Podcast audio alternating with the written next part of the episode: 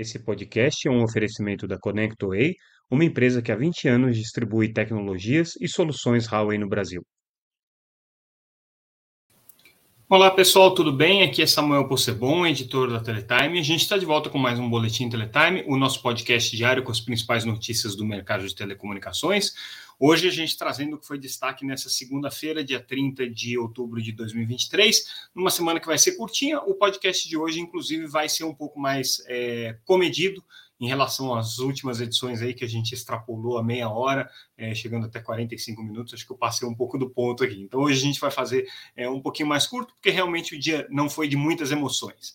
É, mas vamos lá, é, algumas questões importantes aqui que aconteceram numa discussão, sobretudo é, em Brasília, né, uma audiência pública realizada é, na, na, Câmara dos Deputados, em que foi discutido o tema da, da, da Conferência Mundial de Rádio e Comunicação, né, a WRC, que vai acontecer em Dubai, mas especificamente a preocupação era é, com relação à questão do 6 GHz, do espectro de 6 GHz, uma provocação feita pelo deputado André Figueiredo, é, que já foi ministro das Comunicações, inclusive, né, e é, convocou né, os atores interessados e também a Anatel e o Ministério das Comunicações para falarem um pouco sobre qual é a perspectiva do Brasil aí para a WRC, né, para a Conferência Mundial de Rádio e Comunicação. E aí é, a gente teve uma notícia que é bastante surpreendente com relação ao posicionamento que a Anatel vinha adotando até aqui.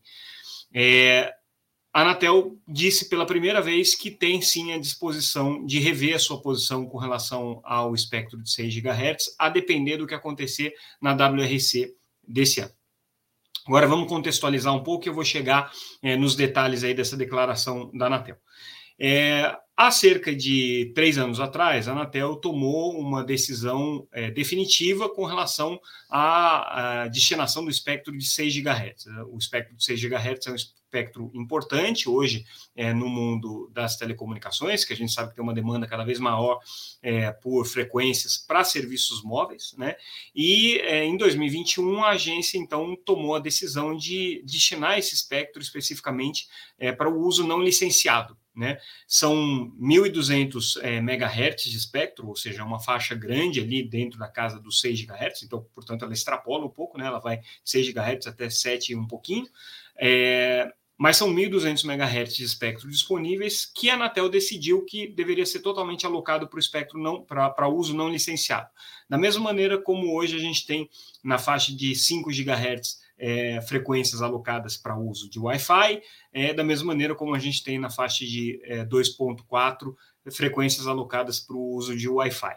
Então, é, Wi-Fi é, obviamente, a principal tecnologia por trás aí do uso é, não licenciado. Né? Existem outras, mas elas são muito pouco relevantes com, em comparação com o Wi-Fi, que se tornou hoje a tecnologia predominante em qualquer acesso é, que a gente tem em ambientes indoor, em, em, em, ambientes domésticos, mesmo corporativos, quase sempre é por Wi-Fi. Não estou falando nenhuma novidade aqui. Todos os notebooks têm Wi-Fi, celulares têm Wi-Fi, tablets, é, mesmo os computadores de mesa tudo funciona por Wi-Fi, uma série de dispositivos domésticos são conectados via Wi-Fi, enfim, é hoje a tecnologia padrão para conexão indoor né, que a gente tem é, de maneira é, indiscutível.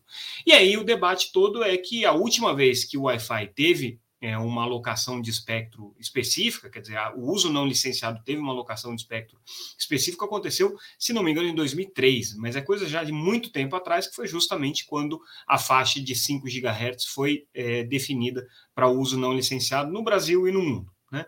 E o fato é que é, essa, essa faixa dedicada ao uso não licenciado, o que, que significa ser não licenciado? Significa que é, ninguém precisa pedir autorização da Anatel para operar nessa faixa. E, de fato, qualquer pessoa que compra um terminal Wi-Fi, por exemplo, é, conecta ele em casa e não precisa pedir autorização nenhuma para a Anatel. O que tem, é claro, um regramento em termos da potência desse equipamento, para ele poder ser homologado, certificado pela agência para funcionar no Brasil, ele tem que estar é, de acordo aí com determinados parâmetros de potência. Mas estando dentro dos parâmetros necessários, não precisa se fazer nada. É, a gente sabe que aquela faixa está designada para isso, não tem nenhum risco de você ativar um Wi-Fi e causar alguma interferência em comunicação é, de aviões, por exemplo, ou você causar interferência na comunicação da polícia, ou de você causar algum problema no funcionamento da rede 4G, 3G, 5G, né? Não existe interferência porque a faixa de espectro de tanto de 5 GHz quanto de 2.4 GHz estão reservadas para uso não licenciado. E a Anatel fez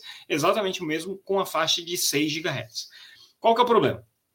O problema é que a Anatel é, decidiu isso, né, com base né, nos estudos que foram feitos com relação à evolução das tecnologias, as necessidades que o Wi-Fi vai trazer ali para frente. Óbvio que houve um intenso trabalho de lobby né, por trás disso, então, principalmente as empresas de tecnologia, as empresas de internet, é, fizeram uma pressão muito grande para que a Anatel é, alocasse né, mais faixa para o Wi-Fi, porque, claro, para elas, né, vamos pensar sobre a lógica das empresas de internet. O que, é que elas querem? Que, que as pessoas usem o máximo possível a internet e, principalmente, usem a internet dentro de casa, né? É, porque, nesse caso, as pessoas não teriam nenhum tipo de constrangimento de gastar franquia, de gastar os seus planos de dados e poderiam ficar muito mais à vontade para consumir é, os serviços que são disponibilizados pelas empresas de internet, pelas redes sociais, pelas ferramentas de busca, pelos serviços de streaming, é, pelas plataformas de produtividade. Então, é, a designação da, da, faixa de 6 GHz para é, o uso não licenciado contou com o apoio de empresas como é, Microsoft, Meta, Google, Amazon, é, aí empresas fabricantes de equipamentos de Wi-Fi, por exemplo, a Cisco, a Comscope, é, foram empresas que apoiaram, empresas fabricantes de notebooks, como é, a Dell, por exemplo, fabricantes de chipsets, como a Intel, que fabrica hoje é, equipamentos é, que se conectam à rede Wi-Fi, a própria Qualcomm, que fabrica equipamentos, chips para redes móveis, redes 5G e 4G, mas é, também fabrica equipamentos, é, é, microprocessadores, perdão, semicondutores para o Wi-Fi. Então, é, foi um lobby intenso dessa, dessa comunidade da internet, vamos dizer assim, pela decisão da Anatel, que foi muito comemorada. Quem não gostou nada disso foram principalmente as empresas de telecomunicações, e as empresas é, que fabricam para as empresas de telecomunicações, como a Huawei principalmente, outras como a Ericsson e a Nokia, também tiveram aí, é, posturas bastante é, cautelosas com relação a essa decisão da Anatel, se não muito críticas. E por quê? Porque as empresas de telecomunicações têm, é, obviamente, o interesse que os usuários fiquem na rede de 5G, porque a rede de 5G, para elas, é uma rede é, que elas podem rentabilizar, elas podem ganhar dinheiro em cima desse acesso, enquanto a rede Wi-Fi ainda que de alguma maneira é, elas ganhem também, porque a pessoa, para ligar um Wi-Fi, precisa ter uma rede de fibra, uma rede de banda larga em casa, é, mas é outra lógica de consumo. Né? O 5G você paga por franquia, você paga é, pelo volume de dados trafegado, enquanto né, no, no acesso é, de fibra, no, no acesso residencial, tanto faz quanto é que você gasta. Né? E se você tiver um equipamento de Wi-Fi gastando nessa rede é, fixa, né, não vai fazer nenhuma diferença. Fora o fato de que o Wi-Fi ele é uma tecnologia que está presente em aeroportos, shopping centers, é, centros de compra, é, empresas, e não necessariamente é, são é, locais que são atendidos pelas operadoras de telecomunicações, pode ser por outras empresas aí, integradoras que colocam as tecnologias é, é, de, de banda larga e de Wi-Fi dentro do regime de exploração corporativa. Então, as empresas de telecomunicações têm esse, essa preocupação. Né? Fora o fato de que, de fato, é, com a, o aumento do consumo de tráfego, elas têm necessidade cada vez é, mais presente de é, premente e presente, né, de é, ter mais espectro para poder é, é, dar vazão para esse tráfego, para poder ampliar a capacidade e, a, e, a, e a, disponibilidade das suas redes de 5G e no futuro de 6G também. Então, o que, que elas pediram? Elas pediam que a Anatel dividisse aquela faixa, aqueles 1.200 MHz na faixa de 6 GHz deveriam ser divididos ali, ou meio a meio, ou numa proporção é, a ser definida entre o uso não licenciado e o uso para o Wi-Fi. E a Anatel, depois de fechar a posição, em 2021 não discutiu mais isso. No ano passado, é, em 2022, esse assunto surgiu durante é, a conferência é, do Mobile World Congress em Barcelona, que é um evento importante aí para o setor móvel, que a Anatel poderia rever, que o lobby estava muito intenso em cima da agência. Presidente da Anatel, Carlos Baigorre, na ocasião, falou nem pensar, não tem essa conversa. A Anatel tomou a decisão, a decisão está tomada para rever isso daqui, tem que entrar na agenda regulatória, tem que ter debate, consulta pública, não sei o que, é coisa que vai levar né, anos para acontecer. Mas o argumento naquela ocasião é que as empresas também não estavam homologando equipamentos de Wi-Fi 6E na, junto à Anatel. Né? O mercado de Wi-Fi 6E estava muito tímido, muito devagar. É, e não estava tendo é, tração e demanda suficiente que justificasse ter 1.200 é, MHz de espectro reservado. Tudo isso já mudou bastante. Desde então, é, empresas como Apple, como Samsung lançaram os seus equipamentos já com é, Wi-Fi 6 integrado. Então, se você tem um, um, um dispositivo é, de ponta da Samsung ou da Apple, ele já tem é, solução, é, é, conectividade com Wi-Fi 6E. Existem já roteadores que estão sendo disponibilizados, equipamentos domésticos já com Wi-Fi 6E está crescendo, é um ecossistema que está crescendo, não necessariamente vai consumir esses 1.200 é, MHz de banda é, no curto prazo, né? Isso é um ciclo de longuíssimo prazo aí que está acontecendo. Agora, durante a audiência pública dessa segunda-feira, e aí é que a gente entra na notícia propriamente dita, isso tudo foi um preâmbulo para dar o contexto, é, foi a primeira vez em que, pelo menos, a gente teve notícia de que publicamente o presidente da Anatel, Carlos Baigorre, que foi um dos grandes defensores aqui da destinação para uso não licenciado, é, sinalizou uma possível revisão dessa é, posição da agência. Qual, o que está pegando aqui? É, agora, em novembro, tem a WRC, a, Conferência de, é, Mundial de Radiocomunicação, vai acontecer em Dubai, é um evento da UIT, é, que é a União Internacional de Telecomunicações, órgão padronizador aí que também é, define principalmente essa questão de alocações de frequências no mundo, é uma coisa que passa pela UIT. E aí, na pauta da WRC, está justamente qual que vai ser a destinação do, da faixa de 6 GHz em algumas regiões. É, é um assunto que é bastante polêmico na região das Américas, porque os Estados Unidos, assim como o Brasil, definiram pela destinação para o uso não licenciado. Outros países que tinham ido no mesmo caminho é, recuaram, como é o caso do Chile, México também está em discussão, a Argentina se alinhou ao Brasil, mas países como a Colômbia, por exemplo, é, estão adotando hoje é, o, o, uso híbrido, né? metade para 5G, metade para Wi-Fi. Então, é, é, é, uma, é, uma, é uma, uma discussão que vai ser muito quente durante a WRC. Quem são os atores aí? Os europeus, que estão é, trabalhando para fazer esse uso é, compartilhado da faixa, os chineses, principalmente a Huawei, trabalhando para que o Wi-Fi, é, que, que, a faixa de 6 GHz seja totalmente dedicada aí à, à, à banda larga móvel, ou seja, é, ao serviço de 5G. Claro que a Huawei tem interesse, porque ela é a maior e principal vendedora de equipamentos de 5G no mundo. Então, os lobbies estão muito intensos e a gente deve chegar. O Brasil está levando uma posição neutra com relação a esse assunto, ele não se posicionou durante os debates na América Latina, em nível da CITEL, vai chegar para a WRC com uma posição neutra, mas com uma posição já tomada. Né? O Brasil já tem uma posição. Então, qualquer coisa que seja decidida no sentido contrário, o Brasil vai precisar decidir se volta ou não atrás. Lembrando que as decisões da UIT não são obrigatórias, ninguém precisa seguir. Mas aí é que entra a questão que está incomodando o Carlos Baigorre. Ele diz: o Brasil tem uma tradição de sempre seguir os padrões internacionais, sempre seguir as recomendações que são dadas pela OIT, principalmente com relação à alocação de espectro. É, e né, para o Brasil não seguir uma determinação ou uma, uma recomendação da OIT nesse sentido, seria uma ruptura muito grande. Ele chama atenção para o fato de que os dois caminhos têm vantagens e desvantagens, então ele diz: olha, o Wi-Fi 6 é, para uso não licenciado traz uma certa democratização. Por outro lado, né, é, o uso é, licenciado requer, obviamente, uma licitação. Isso traz benefícios para o Estado, seja na forma de recursos de é, dinheiro para a União, seja na forma de contrapartidas que podem ser colocadas em projetos, por exemplo, de inclusão digital.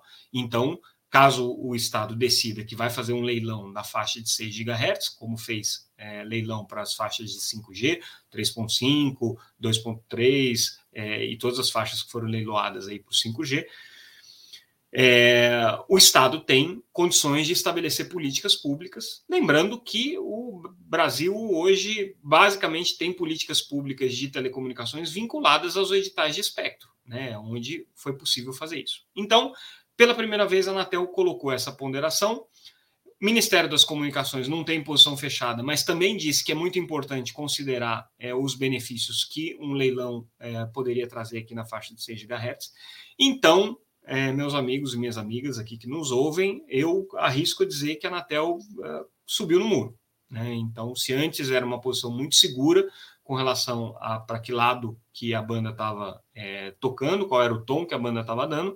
Agora a gente já pode começar a vislumbrar a possibilidade de que a Anatel não vai é, lutar tanto assim para manter é, os 6 GHz para uso não licenciado.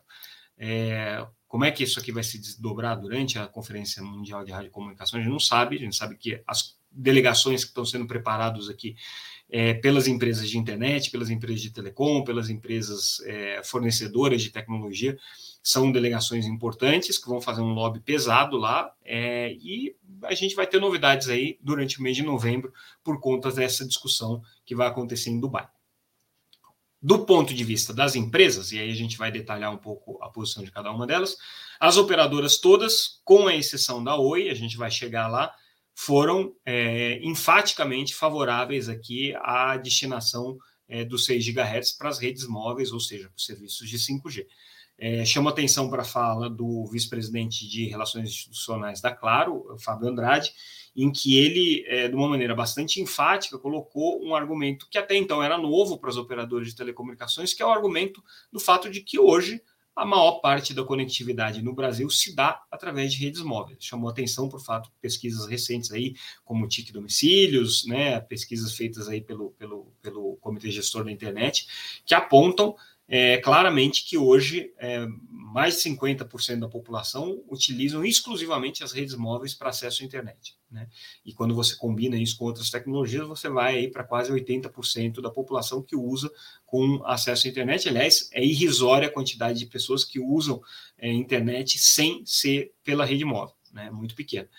Lembrando que, claro, que os handsets, os celulares que as pessoas estão utilizando para conectar a rede 5G, também servem para se conectar à rede Wi-Fi. Então, boa parte do tempo também esses dispositivos se conectam a alguma rede Wi-Fi disponível no trabalho, em casa, né, em algum local público que tenha Wi-Fi disponível.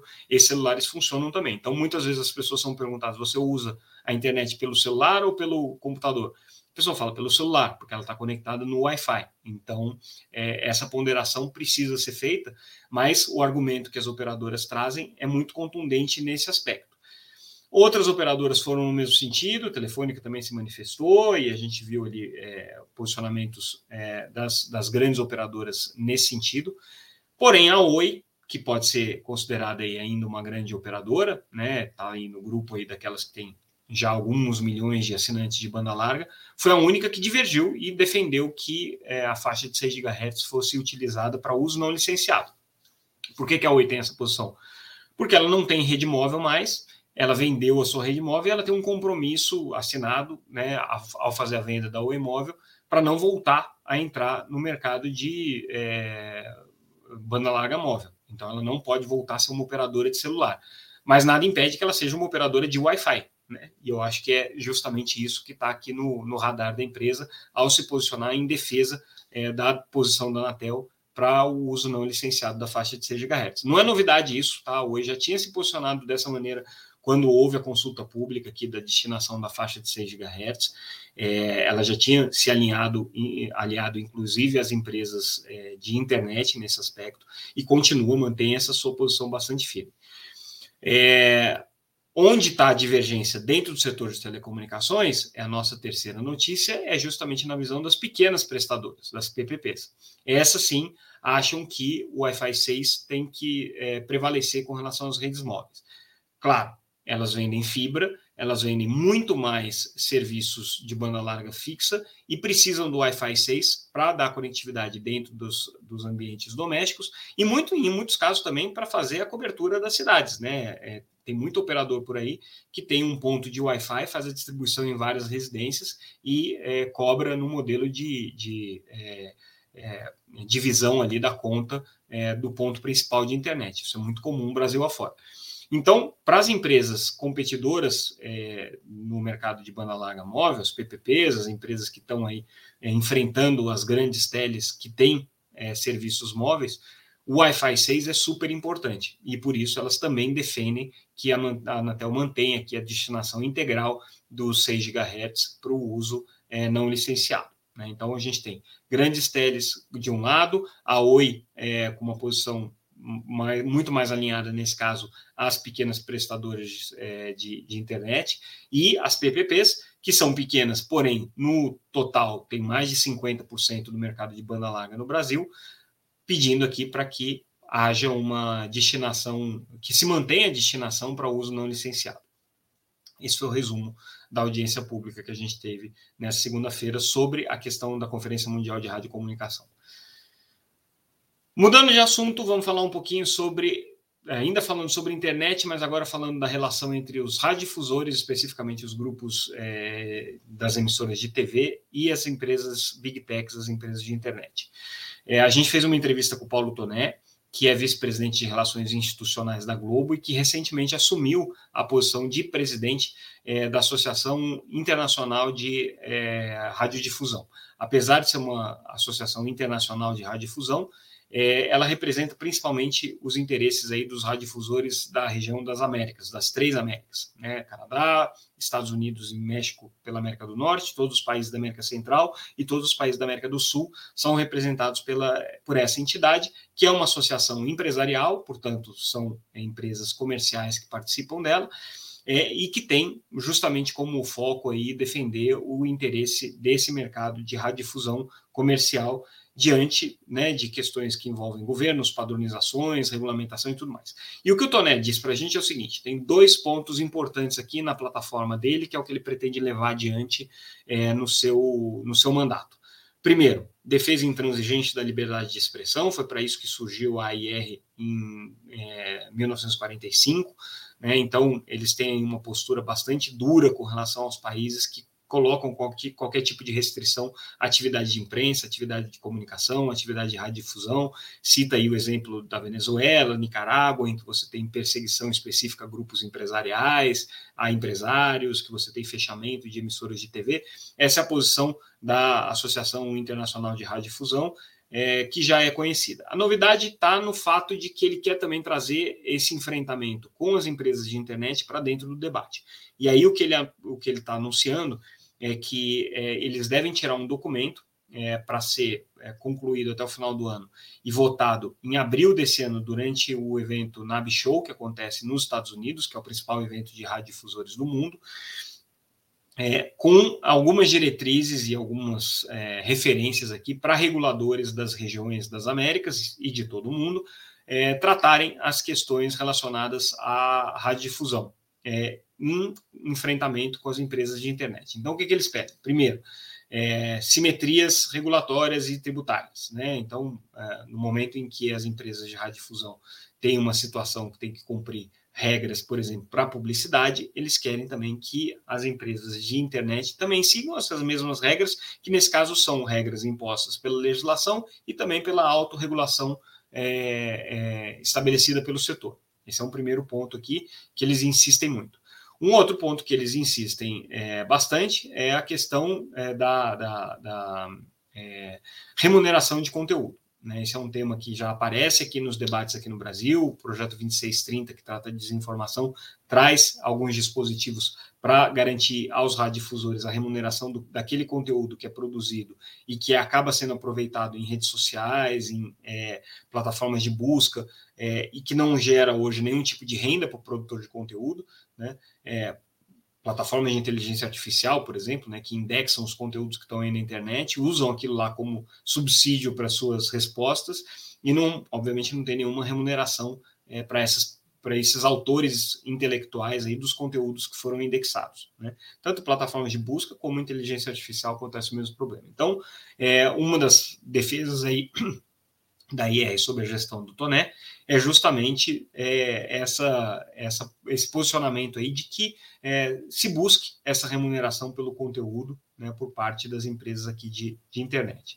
É, e, obviamente, eles estão preocupados também com algumas questão, questões relacionadas à tecnologia. Né? TV 3.0 é um ponto muito importante.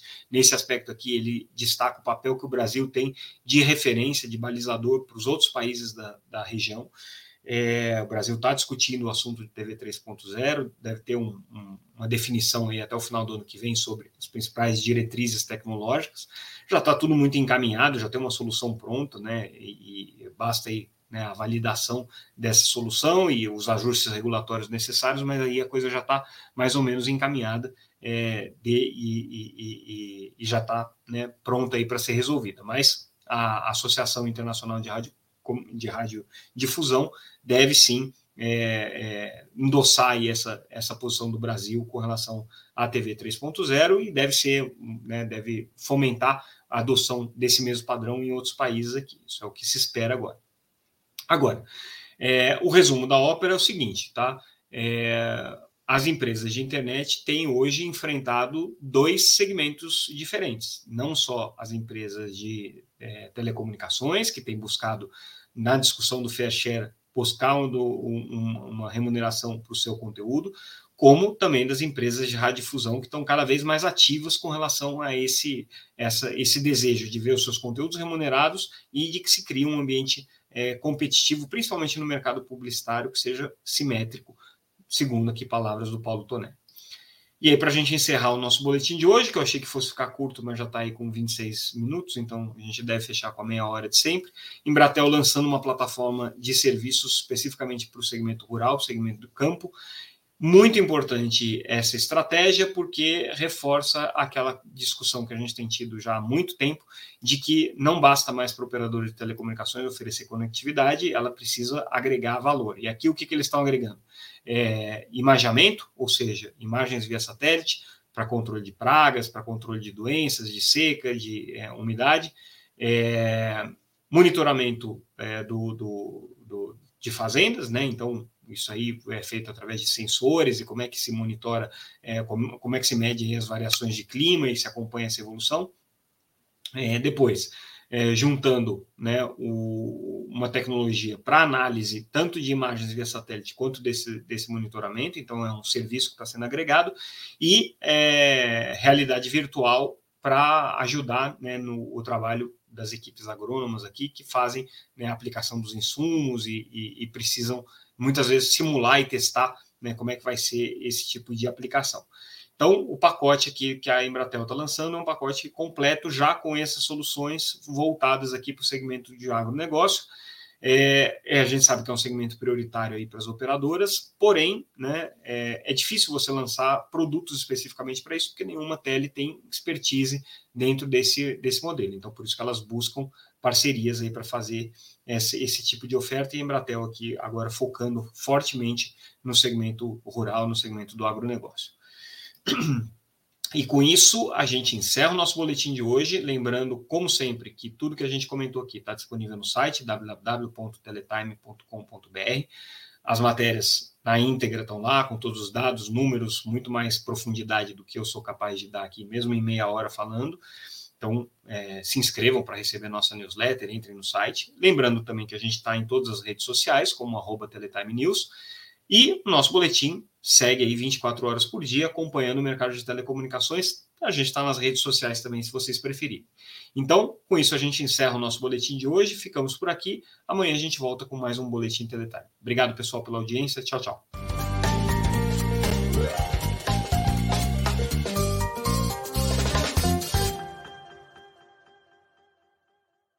Esse podcast é um oferecimento da ConnectWay, uma empresa que há 20 anos distribui tecnologias e soluções Huawei no Brasil.